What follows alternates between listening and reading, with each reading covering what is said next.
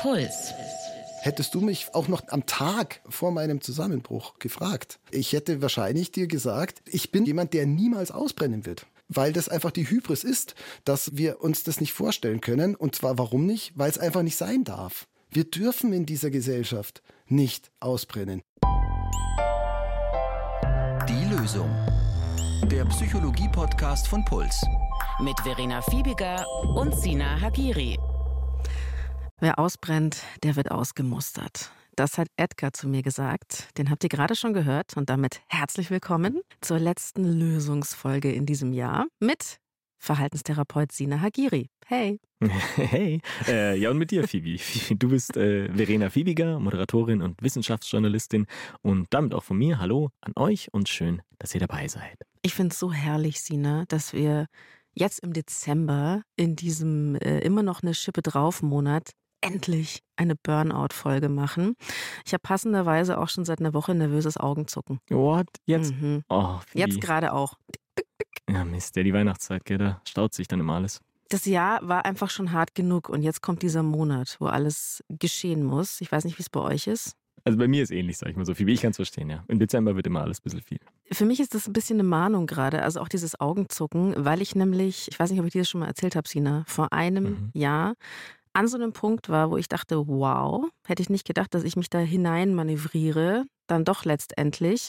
Aber davon erzähle ich später noch ein bisschen mehr. Mhm. Ja, wir haben uns knapp danach erst kennengelernt. da Im kannten wir April uns noch nicht. Mhm. Okay. Äh, Burnout, also dieses völlige Ausgebranntsein durch Dauerstress, das trifft im Lauf des Lebens wirklich sehr, sehr viele Menschen.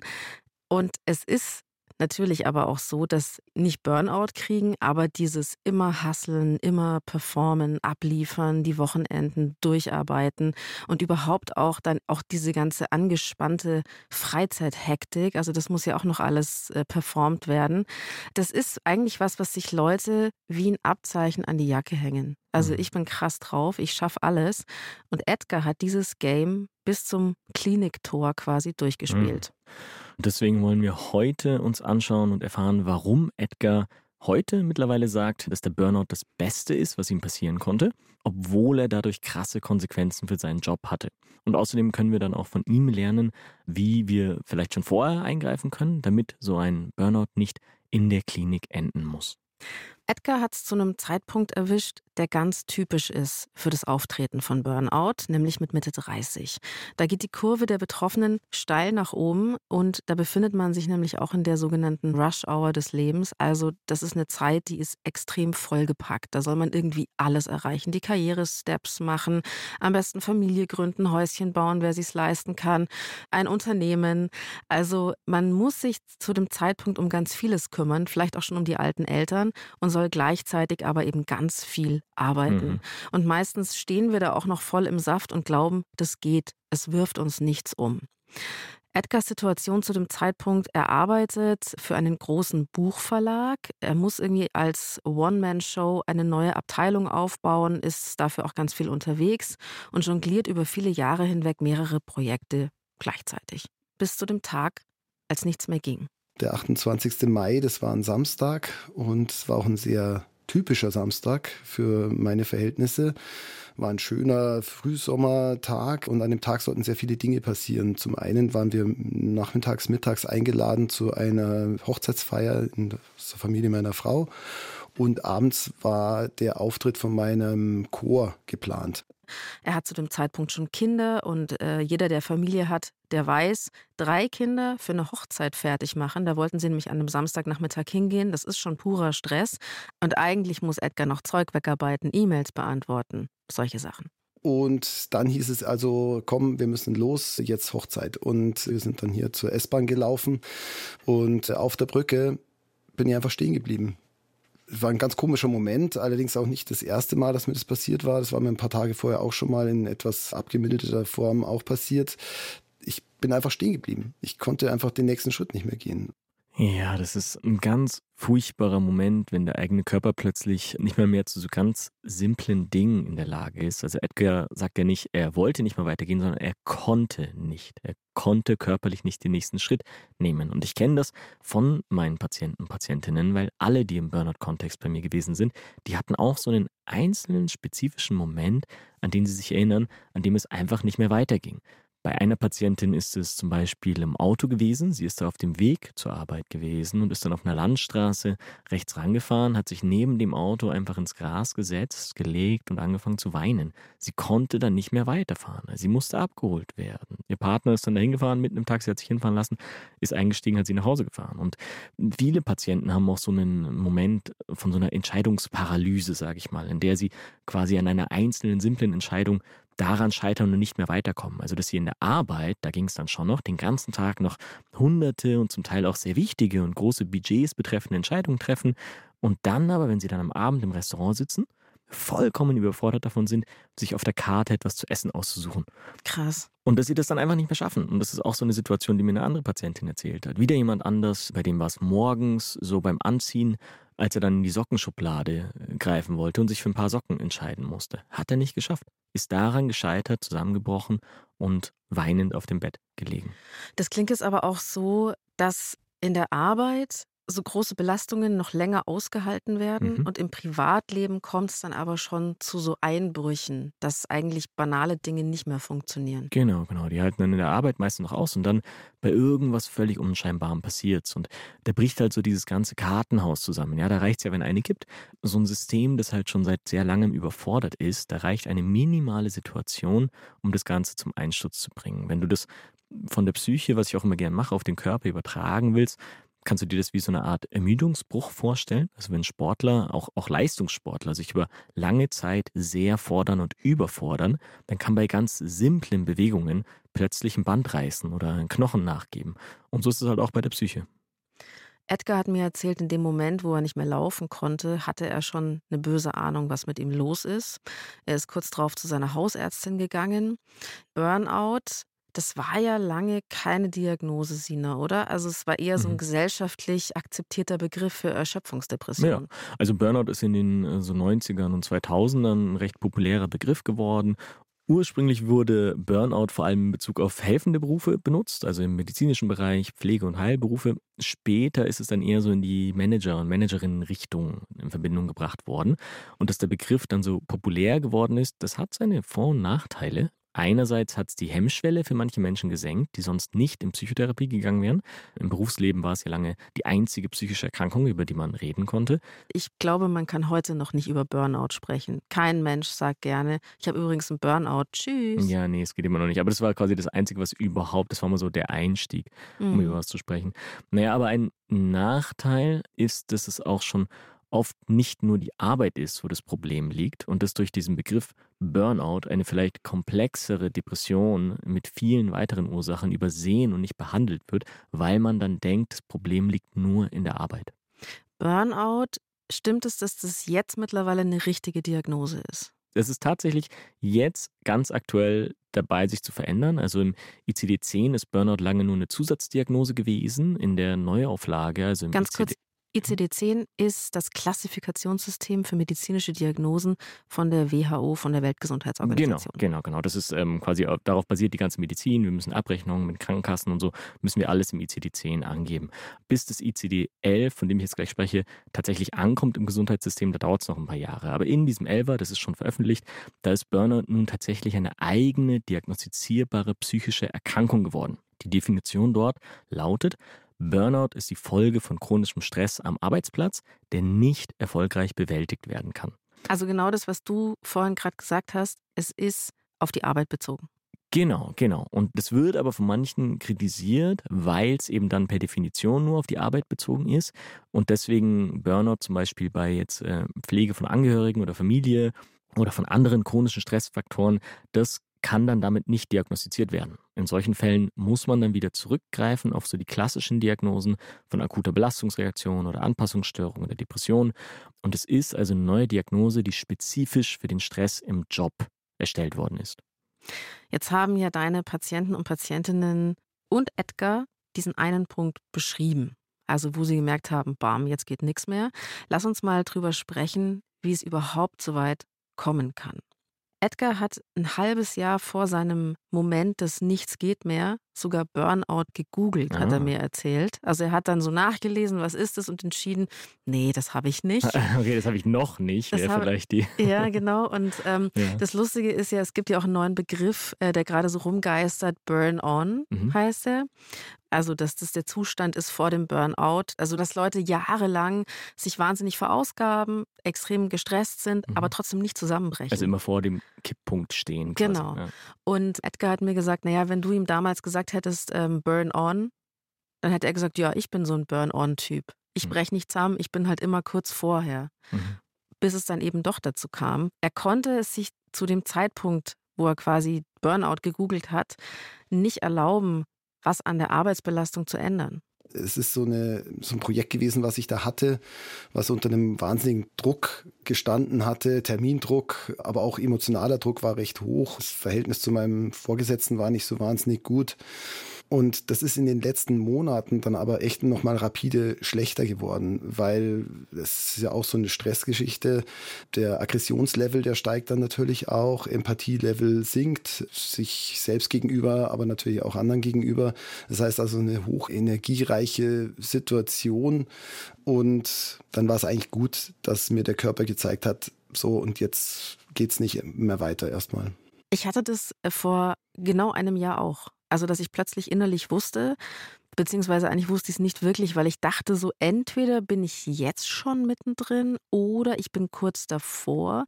Und ich hatte zum ersten Mal in meinem Leben so ganz klar das Gefühl, wenn ich nicht was ändere, dann muss ich auf den Zauberberg. Finde ich einen schöneren Begriff für Klinik. Vielleicht finden es auch viele von euch total doof. Weiß ich nicht. Ich sag so Zauberberg in meinem Kopf. Und das war auch, es war auch so ein Punkt. Macht man sich da was vor, Sina, dass es ein spezifischer Punkt ist? Dass es dann so plötzlich kommt, meinst du? Ja, dass man plötzlich weiß, fuck, okay. es geht nicht mehr. Ja, das kommt einem selbst ähm, und witzigerweise manchmal auch dem Umfeld oft so vor, als ob es aus dem Nichts kommt, weil ja bis dahin alles noch einigermaßen funktioniert. Und dann bricht man so ganz auf einmal weg. Aber es ist in der Therapie, also meine Erfahrung mit den Patienten und Patientinnen, ist eigentlich immer so, wenn man dann etwas aufmerksamer hinschaut und sich die Monate vor dem Moment ansieht dann sind da eigentlich viele Warnsignale. Wie waren denn deine? Ich war mir schon im Klaren darüber, es ist gerade sehr viel. Ich hm. habe mir auch oft bei Situationen gedacht, ja, das läuft jetzt nicht gut, es läuft jetzt wirklich richtig schlecht gerade. Ich versuche es einfach zu nehmen. Oh, ja. Also immer wieder so, ist okay, ja, ist in Ordnung. Ja, scheiße, das war die läuft. Strategie. Okay. Genau, also ich habe es immer weiter so akzeptiert. Und natürlich waren da auch diese ganzen Geschichten wie plötzlich wieder so Verspannungen, diese Rückenschmerzen, Schlaflosigkeit, nächtliches Grübeln, mhm. also auch das Nachdenken über die Situation und einfach auch nicht mehr runterkommen. Ich glaube auch wegen der Pandemie. Also, dass viele Sachen einfach nicht rund gelaufen sind und es überhaupt keine Möglichkeit des Ausgleichs gab. Mhm. Und Edgar hat mir beschrieben, dass er auch gemerkt hat, und das hatte ich auch das Gefühl, Dinge entgleiten mir. Ich war wahnsinnig gestresst. Ich hatte wahnsinnige Kopfschmerzen oft, geplagt von einer Erkältung nach der anderen. Also das war dann schon so viele Anfälligkeiten gesundheitlicher Art und gleichzeitig aber natürlich drüber bügeln, indem man Ibuprofen einwirft und keine Ahnung, wenn man müde ist oder das Gefühl hat, dass man keine Energie hat, dann solche Sachen wie viel Schokolade essen und solche Geschichten, also energiereiche Kost, solche Geschichten. Man weiß eigentlich schon, dass es nicht wirklich läuft, wenn man den Morgen mit einem Schokoriegel beginnt. Hatte ich auch schon. Oder es läuft ganz besonders gut. Meinst du? Im Urlaub so. Ja. Aber ja, manchmal ist es dann kein so gutes Zeichen. Da ist es dann vielleicht mehr so ein Schokofondue. Da hat ja. man die Zeit, sich das Obst aufzuschneiden und unter den, das Fondue zu halten. Oder nächstes der Schokospringbrunnen. Kennst du den? Oh ja, ich vermisse ihn. Schmarrn, du hast doch noch niemals einen Schokoladenspringbrunnen gehabt. Okay, ich kenne die Idee eines Schokospringbrunnens. Ich habe keinen selber. Wer von euch macht das auch? Also so krass Stress essen, wenn man eigentlich nicht mehr kann oder dann irgendwie eben ein Schmerzmittel einschmeißen. Das sind doch alles eigentlich, ich nenne es jetzt mal die Burnout-Boten. Können wir genauer über die Burnout-Boten sprechen? Das ist gar nicht so leicht festzumachen, wie man es denken würde, weil es eben erstens sehr individuell ist. Jeder Körper hat ja eigene Warnsignale, da haben wir auch eine ganze Folge dazu gemacht. Die heißt äh, aus der Praxis psychische Warnsignale erkennen. Genau. Da reden wir ausführlich drüber. Genau, da könnt ihr es euch ausführlich anhören. Wenn all diese spezifischen Warnsignale, die wir von uns selbst kennen, eben immer mehr werden und nicht mehr aufhören, so wie Tinnitus, Zähneknirschen, Rücken, Bauch- oder Kopfschmerzen, die Schlafstörungen, all so etwas. Und klar, ab und zu kann man sowas schon haben, aber wenn sowas häufiger wird und permanent sogar bleibt, das ist natürlich ein Hinweis. Aber wie gesagt, das ist sehr individuell, welche körperlichen Symptome genau man bekommt.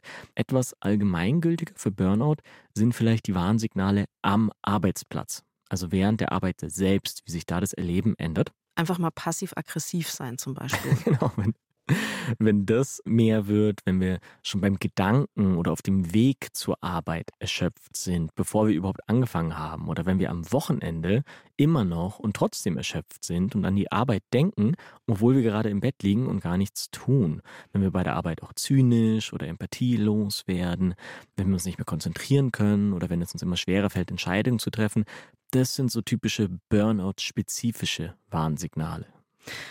Edgar hat ja das gemacht, was ganz viele auch machen. Ich nenne es jetzt mal schlechte Strategien. Also dieses eben Schokolade essen viel oder Ibuprofen schmeißen. Mhm, mhm. Ja, das sind diese kurzfristig hilfreichen, aber langfristig super schädlichen Strategien, also die Coping-Strategien, ja.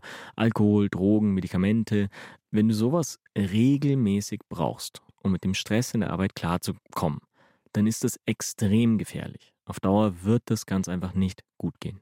Es ist, finde ich, wirklich ganz hart, wie Menschen über ihre Grenzen gehen, sich so schinden bis zur völligen Selbstaufgabe, um halt eben so das Arbeitspensum zu schaffen. Wieso machen wir das? Also wieso passiert uns das? Und lass uns hier mal auf die Ursachen schauen, warum Menschen schuften, bis sie nicht mehr können. Ähm, also da besteht manchmal die Gefahr, das den Leuten zu sehr irgendwie selbst zuzuschieben. Es gibt auch einfach manchmal externe Faktoren, die es fast schon notwendig machen, so lang über die eigenen Grenzen zu gehen, bis es halt nicht mehr geht. Und da will ich eben nicht so klingen, als ob es dann so leicht gewesen wäre, das halt nicht zu tun. Weißt du, also wenn man auf den Job ganz einfach angewiesen ist, ja, wenn man keine Alternativen dazu hat. Das heißt jetzt wegen irgendwie einer gesamtwirtschaftlichen Lage oder wegen den eigenen Möglichkeiten. Also wenn du jetzt nicht das Glück hattest, eine Ausbildung machen zu können, die dir den Rückhalt gibt, zu sagen, so ja, ich finde auch easy irgendwas anderes. Also das ist halt eine mögliche Ursache, ganz einfach die Situation, wenn die scheiße ist, dann geht es manchmal nicht anders. Aber häufig ist es ja doch so, dass auch die Patienten und Patientinnen, die zu mir kommen, dass sie selbst sich in oder nach dem Burnout fragen, wieso habe ich das eigentlich so lange mitgemacht, obwohl es eben nicht ganz unbedingt notwendig gewesen ist. Also wieso tue ich mir das eigentlich an? Und da müssen wir schon auf uns selbst schauen und unsere eigenen Muster erkennen, sonst ändern wir in Zukunft nichts. Also finden wir die zweite mögliche Ursache lieber in unserer Vergangenheit. Und da erkennt man eben oft, dass es auch in der Kindheit und Jugend schon so ein sehr leistungsorientiertes oder von der Bestätigung anderer Leute abhängiges Verhalten gegeben hat. Und da ist eine Strategie, die dann auch oft über viele Jahre gut funktioniert haben kann. Also so in der Schule, in der Uni oder in der Ausbildung oder auch in den ersten Jobs hat sie uns zu Erfolg geführt. Aber dann in einer ganz bestimmten beruflichen Situation gerät diese Strategie eben an ihre Grenzen. Und anstatt hilfreich zu sein, ist es genau diese Strategie, die wir immer extremer anwenden, so lange bis wir letztendlich umfallen. Da fällt mir ein, auch eine Folge, die wir schon gemacht haben aus der Praxis, die Überlebensregel, glaube ich. Mhm. Mhm. Da ging es darum, was wir für innere Glaubenssätze so in der Kindheit angesammelt haben, die wir vielleicht ins spätere Leben noch mitnehmen und die uns da blockieren. Oder dass wir eben glauben, wir müssen bestimmte Dinge tun. Und das ist aber uns oft gar nicht so bewusst. Ich genau. habe Edgar auch nach seinen inneren Glaubenssätzen gefragt und er ist da wirklich schon auf Spurensuche gegangen. Er sieht es mittlerweile ganz klar in seiner Familiengeschichte begründet, dass es auch in ihm Angst auslöst, also die Vorstellung nicht mehr zu funktionieren oder nicht alles zu geben. Er hat aber auch ganz klar gesagt, eine weitere Ursache liegt mit Sicherheit auch in der Gesellschaft, in der wir leben, weil es einfach hoch angesehen ist, dass wir krass performen, dass wir uns überlasten. Und er glaubt, dass er zwar die Tendenz dazu hat, sich zu überlasten, aber dass es dadurch verstärkt wird. Man spricht nicht umsonst von einer Arbeitssucht. Und das ist genau der Grund, warum wir das machen, weil es einfach ein tatsächliches Körperhigh ist. Das gehört ja zum Stressmuster dazu. So war das bei mir auch. Im Stress spiegelt dir der Körper ja ständig vor, hey, alles super. Du bist Superman. Du schaffst es. Und das Problem ist ja, wir schaffen es auch. Also es ist ja schon mal ein gutes Gefühl, was wir haben. Das Adrenalin, was damit verbunden ist und die ganzen Glückshormone. Und aber viel wesentlicher finde ich eigentlich ist das, was wir dann von, also das soziale High sozusagen, die, die Anerkennung, die wir bekommen von außen. Es ist ja Wahnsinn, was der schafft. Und so war das natürlich bei mir schon auch. Das war das, warum ich das gemacht habe, weil ich die Anerkennung haben wollte. Ich wollte dadurch sicher sein, dass ich sicher bin, sozusagen. Solange ich von meinen Chefs, von meinen Mitarbeitenden, von meinen Kunden gelobt werde, dass ich die Dinge erledige, die ich zu erledigen habe, umso sicherer bin ich. So war die Psychologik, die dahinter steht. Und die hat natürlich auch dazu geführt, dass auch in den Zeiten, also gerade in den Zeiten, wo ich gemerkt habe, mir entgleiten die Dinge, dass ich das gemacht habe, was ich dann immer gemacht habe, nämlich nochmal eine Schippe draufzulegen.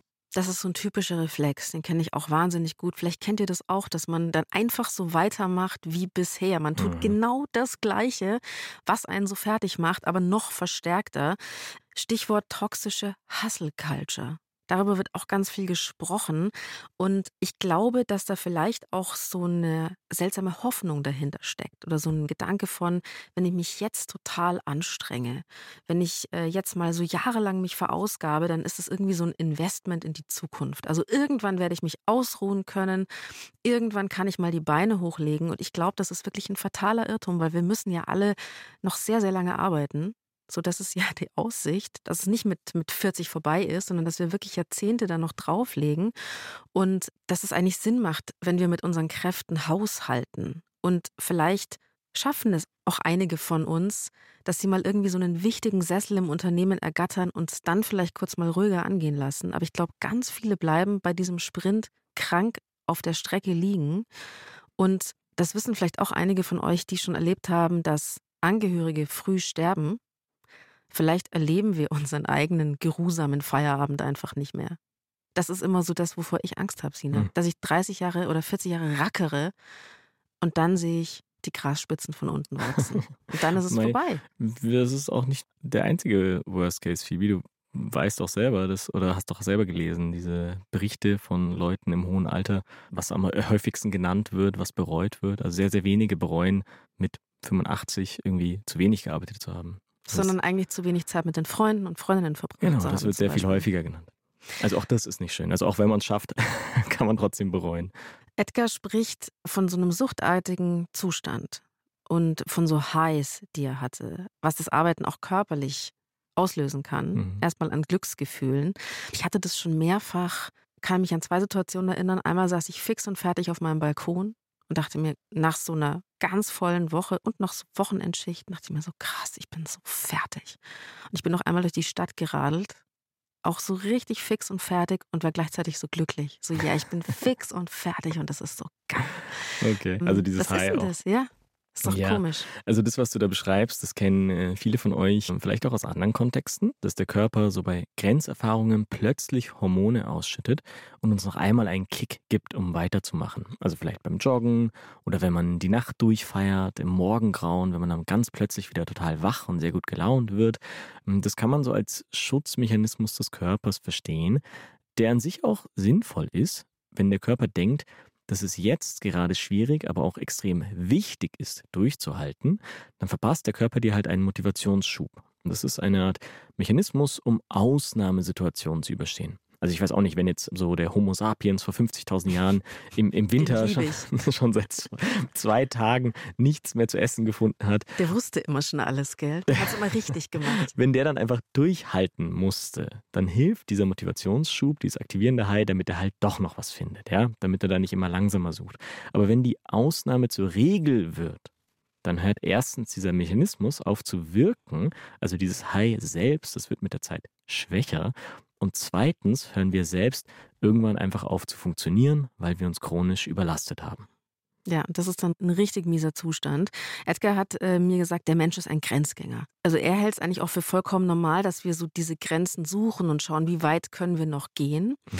Dass es aber so ist, dass wir uns eigentlich ja eben auch dazwischen mal regenerieren müssen. Und bei ihm war es eben so, dass er ganz viele Signale missachtet hat, die gesagt haben, hey, regenerier dich mal, mhm. mach mal eine Pause. Und er hat dann ja irgendwann einfach wirklich aufgehört zu funktionieren und war an dem Punkt des Zusammenbruchs, von dem wir vorher schon gehört haben.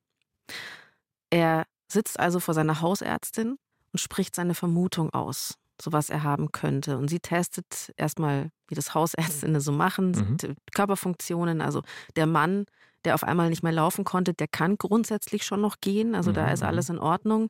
Sie hat ihn dann zu einem Psychiater geschickt für eine psychologische Abklärung, der ihn dann wiederum zu einer Verhaltenstherapeutin und alle drei haben dann gesagt, okay, Burnout. Das war so eine ganz verrückte Mischung aus Gott sei Dank kann ich jetzt mit einer Erlaubnis mich mal kurz vom Feld nehmen lassen und Pause machen und gleichzeitig riesengroßer Bestürzung tatsächlich und riesengroßer Existenzangst auch. Edgar war dann für einen Monat in einer Klinik und er meinte zu mir, so hart es war, es war trotzdem das Beste, was mir passieren konnte. Ich musste plötzlich Zeit mit mir selbst verbringen. Ich musste mein Mindset ändern. Jetzt ist meine Frage, Sina, ist das die Lösung? Dass man zusammenbrechen muss? Ui. Oder schaffen wir es, dass wir nicht erst an Edgars Punkt kommen müssen, um auf uns zu achten? Also was ist die Lösung, mhm. um nicht auszubrennen? Ich würde es mal, wenn du erlaubst, in drei Bereiche einordnen. Ich also, erlaube es. okay. Much appreciated, danke. Äh, was kann man vor, während und nach dem Burnout tun? Also was kann man zur Prävention tun, was kann man zur Therapie tun und was für Konsequenzen kann man daraus ziehen? Vor dem Burnout, also das hattest du jetzt auch gefragt, um gar nicht erst reinzurutschen, da geht es um die Prävention. Klar. Also die eigenen Warnsignale einerseits zu erkennen, das ist aber nur der erste Punkt. Denn dann muss man auch noch auf sie eingehen, auf sie reagieren. Das also Schwierigste finde ich. Genau. Ach. Also das erste ist auch schon schwierig, Phoebe. Da sind wir auch nicht gut darin, die früh genug zu erkennen. Aber dann auch noch was zu verändern, dann wird es noch schwieriger. Und spezifisch dazu haben wir eben die Folge gemacht, auf die du vorhin schon hingewiesen hast. Aus der Praxis psychische Warnsignale erkennen. Genau. Und was man dann genau ändern muss, ist halt so individuell, dass ich da auf die Folge verweise, weil da lernen wir, wie wir das ausarbeiten können. Was, wenn es dann zu spät ist? Also, ich hatte ja damals zum Beispiel diesen Moment, ich glaube, ich muss auf den Zauberberg oder ich muss jetzt sofort, jetzt sofort wirklich etwas ändern. Mhm. Mhm. Ich muss das Arbeitspensum reduzieren. Und ja. ich habe damals schon gewusst, das wird jetzt eine Zeit lang so gehen. Das habe ich auch gespürt. Ich muss jetzt länger mal weniger machen. Mhm. Aber mir war trotzdem unklar, wie lang das sein wird. So. ja, also wenn man dann akut im Burnout ist, also wenn schon gar nichts mehr geht, dann ist es mit Prävention vorbei. Jetzt geht es um Therapie. Und da sind halt unterschiedlich große Auszeiten notwendig. Bei manchen geht es da um Wochen, aber bei vielen anderen sprechen wir da wirklich eher über Monate. Und das schockiert die Leute einfach häufig. Das ist ja auch krass, weil du bist brutal beschleunigt. Du drehst auf der letzten Rille und wartest, dass die Platte sich trotzdem immer weiter dreht. Also man ja. kann sich ja den Ausstieg nicht vorstellen. Ja, und gerade in der Situation müssen ja tausend Sachen eigentlich noch erledigt und gemacht werden, aber leider ist es einfach die Realität. Wenn es so weit gekommen ist, fallen die Leute Monate, manche auch jahrelang aus. Und in Zukunft kann man das zumindest so ein bisschen als gute Warnung nutzen, wenn der Ausfall so lang gewesen ist. Weil wenn es einmal so weit gekommen ist, wissen die Leute wirklich gut, was auf dem Spiel steht. Es gelingt ihnen dann später normalerweise besser, zum Beispiel auf die Warnsignale zu achten. Während der Auszeit selbst ist es auch nicht so, dass auf jeden Fall unbedingt eine Psychotherapie notwendig ist. Das will ich auch immer nicht so stehen lassen.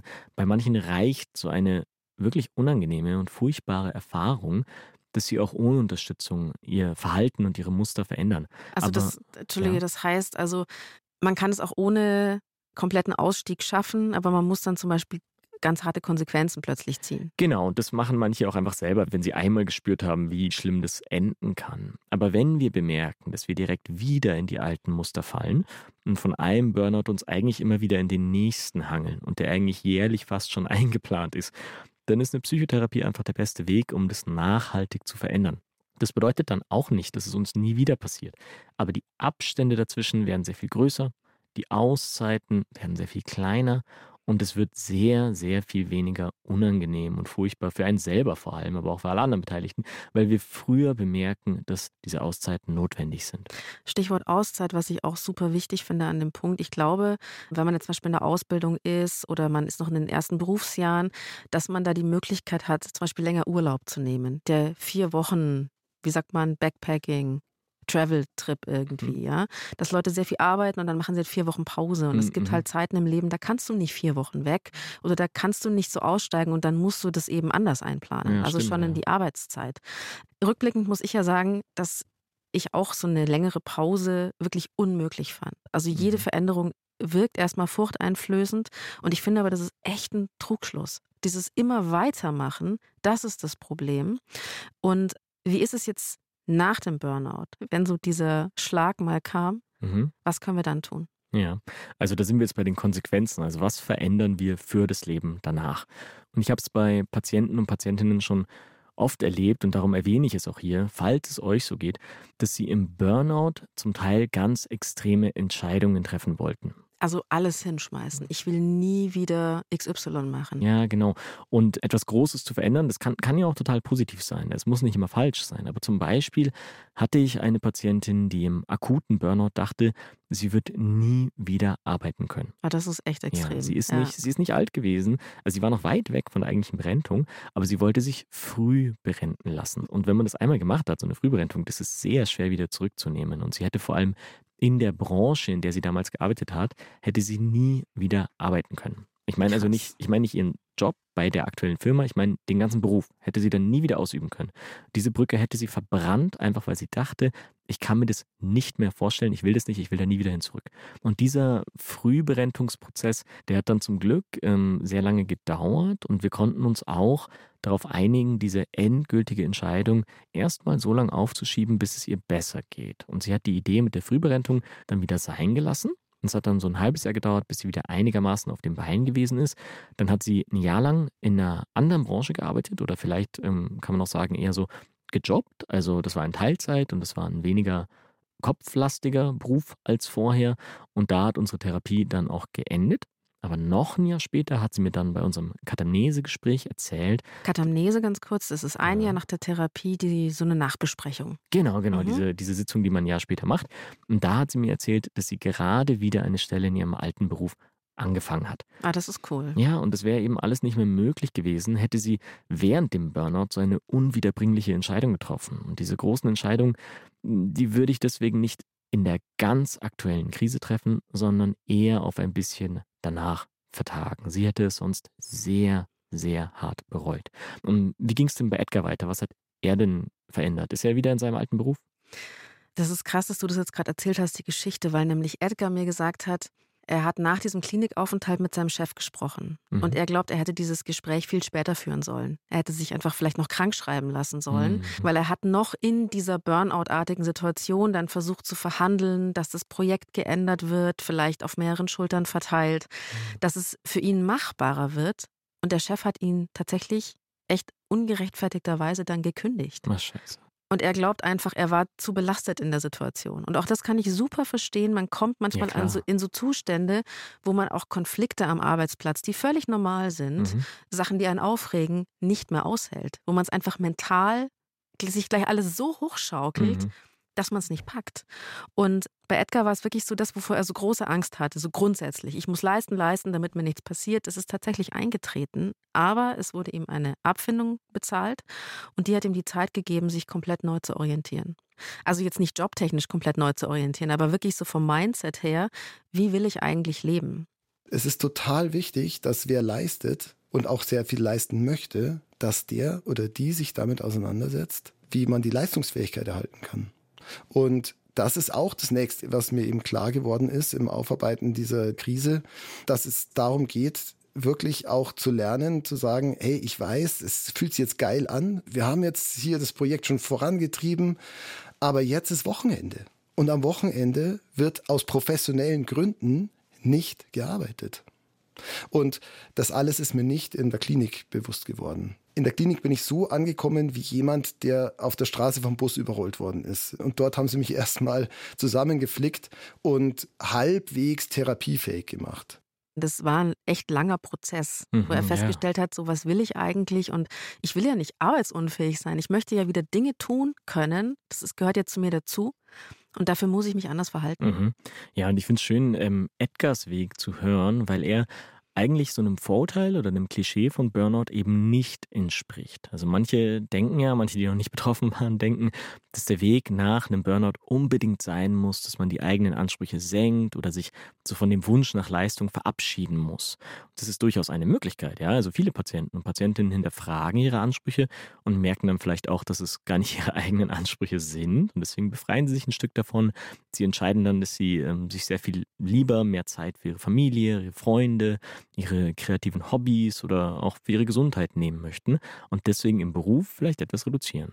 Aber Edgars Weg, den gibt es eben auch. Also er sagt, ich möchte leistungsfähig bleiben oder jetzt Websofts habe ich fast schon denselben Fehler äh, gemacht, den viele machen. Nee, er will nicht nur genauso leistungsfähig bleiben, er will sogar noch leistungsfähiger sein als früher, ja? Denn monatelang auszufallen, das ist ja eben nicht sinnvoll und nicht effizient. Er weiß jetzt, so wie ich es vor dem Burnout gemacht habe, das hat sich kurzfristig leistungsfähig angefühlt, also wie ich bringe die maximale Leistung. Wenn es aber zu Burnout und Ausfall führt, ist es einfach kontraproduktiv. Wenn man bei einem Marathon zwischendurch andauernd immer wieder so maximal schnell sprinten will, ist es nicht schlau. Also die bessere, effektivere, die effizientere Strategie ist Burnout verhindern. Und das bedeutet, kurzfristig weniger zu leisten, als möglich wäre. Also nicht Tabletten zu nehmen, nicht Nächte durchzumachen, nicht das Wochenende durchzuarbeiten, nur um dieses nächste anstehende Projekt doch noch irgendwie zu schaffen, sich also nicht mehr zu fragen, wie schaffe ich die nächsten paar Wochen noch? Ist das irgendwie möglich? Wenn ich einfach schneller arbeite, wenn ich früher anfange, wenn ich abends noch was extra mache, schaffen wir dann das Projekt, schaffen wir dann diesen Auftrag oder auch noch diese Staffel in der Zeit irgendwie. Meinst du, das ist die Podcast-Staffel, oder? naja, zum Beispiel, das ist nur ein Beispiel. Sondern stattdessen. Ja, ja, das schaffen wir schon noch. Dann machen wir halt einfach ein bisschen schneller. Sondern sich stattdessen zu überlegen, wenn wir das dauerhaft so machen würden, funktioniert das? Ist es nicht nur für ein paar Monate, sondern langfristig ist es nachhaltig und sinnvoll. Und das ist wirklich, wirklich nicht leicht, das weiß ich, denn wir Menschen sind einfach super schlecht darin, langfristige und in der Zukunft liegende Konsequenzen oder Probleme zu antizipieren. Wir spüren die einfach nicht, deswegen reagieren wir nicht darauf. Wir lösen immer nur die aktuellen Probleme, so die aktuellen Krisen. Und anstatt jetzt so zu planen, dass es gar nicht erst zur Krise kommt, weißt du? Du meinst ähm, so nachhaltig und ökologisch. Ja, auch. und ich finde, weißt du, wir, wir fordern das immer von der Politik, ja langfristig zu denken und Probleme und Krisen zu antizipieren und dann nicht so überrascht darauf notfallmäßig zu reagieren. Wir können es auch bei uns selber fordern und wir können es auch bei uns selbst versuchen. Und wenn wir das nicht schaffen, dann werden wir halt krank oder wir fallen aus oder wir kommen an den Punkt, an dem wir unsere Jobs so schrecklich finden, dass wir sie einfach schmeißen möchten, immer und immer wieder. Und Edgar hat dieses schmerzhafte Gefühl, diese schmerzhafte Situation gehabt. Er hat daraus gelernt und er möchte es deswegen in Zukunft einfach besser machen. Und es ist schon auch so, dass ihm auch klar geworden ist, er hat auch eine Familie, er hat auch eine Freizeit und er hat auch sonst noch ein Leben. Und er möchte aber auch zum Beispiel die Freizeit so gestalten, dass es nicht so viel ist. Also, dass es nicht zu viel ist. Das ist, ist glaube ich, auch ein wichtiger Punkt. Mhm, dass mhm. wir dazu tendieren, wenn das eine hochgetaktet ist, takten wir einfach sieben Tage die Woche. So, und das hat er auch versucht zu ändern. Ja. Und man muss ja nicht erst in eine Klinik dafür, um sich solche Gedanken zu machen. Also viele von euch werden sich ja auch über ihre Arbeit Gedanken machen und über das Ausmaß und wie viel Energie sie uns eigentlich kosten soll. Also das geht uns doch auch so, Phoebe, oder?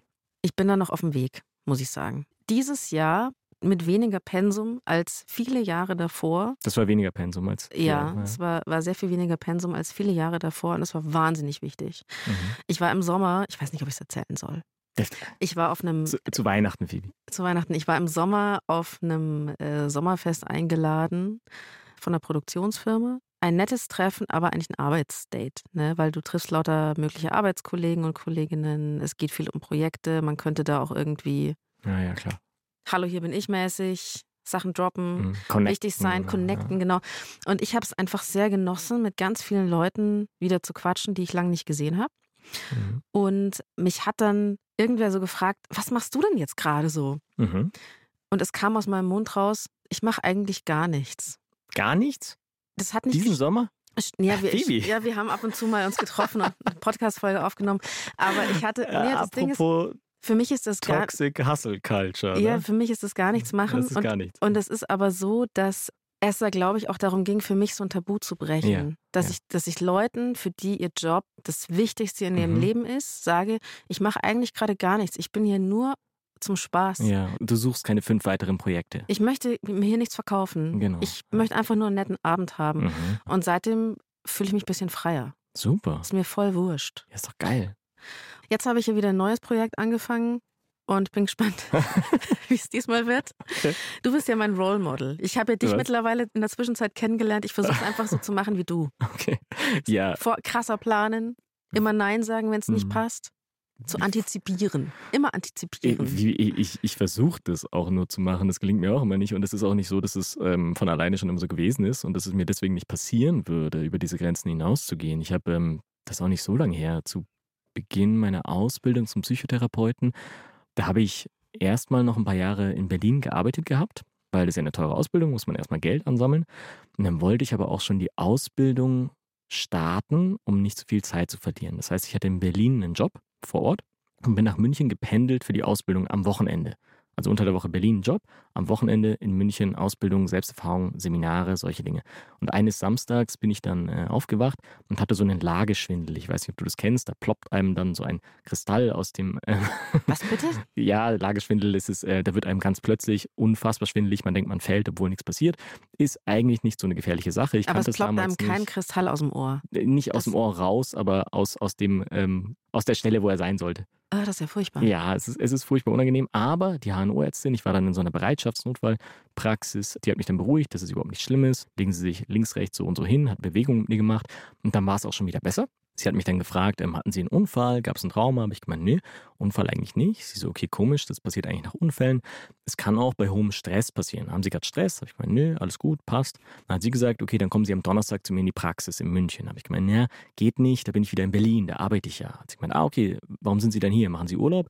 Ja, nee, hier mache ich meine Ausbildung am Wochenende. Hat sie gemeint, ja, und Sie haben keinen Stress, oder was? Und in dem Moment habe ich sie halt mit so leeren Augen angeschaut und habe erst gecheckt, Mit leeren Augen. ja, weil es mir dann so aufgefallen ist, so, mein Gott, was mache ich da eigentlich? Und die Monate davor habe ich das einfach nicht verstanden gehabt. Aber das war so ein Warnschuss, so ein Ding, wo ich gemerkt habe, ja, fuck, ich dachte, ich bin gut darin, sowas zu antizipieren.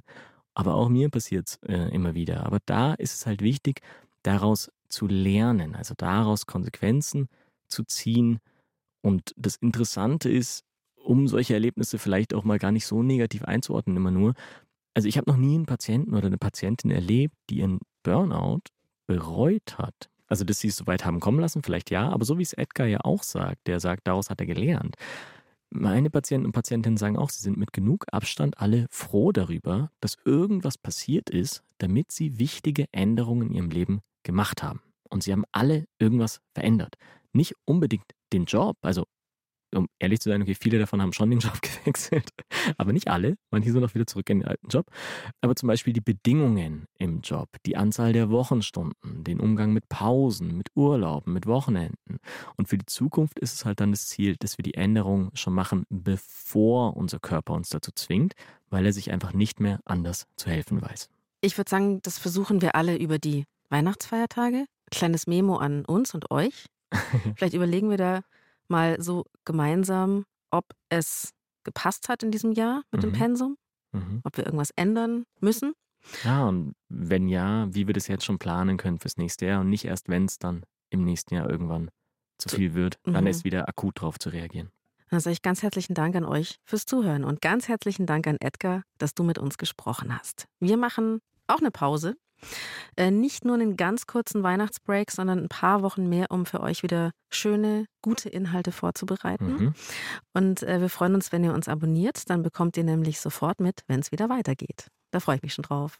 Und kleines Weihnachtsplätzchen von Sina und mir, eine Playlist auf Spotify. Die könnt ihr euch anhören. Die haben wir privat erstellt. Und die heißt Die Lösung Bole statt Burnout. Genau, und damit auch von mir. Danke an Edgar und danke an euch fürs Zuhören. Wenn ihr Fragen zu dieser Folge habt, schreibt uns einfach eine Mail an die.loesung.deinpuls.de. Abonniert die Lösung.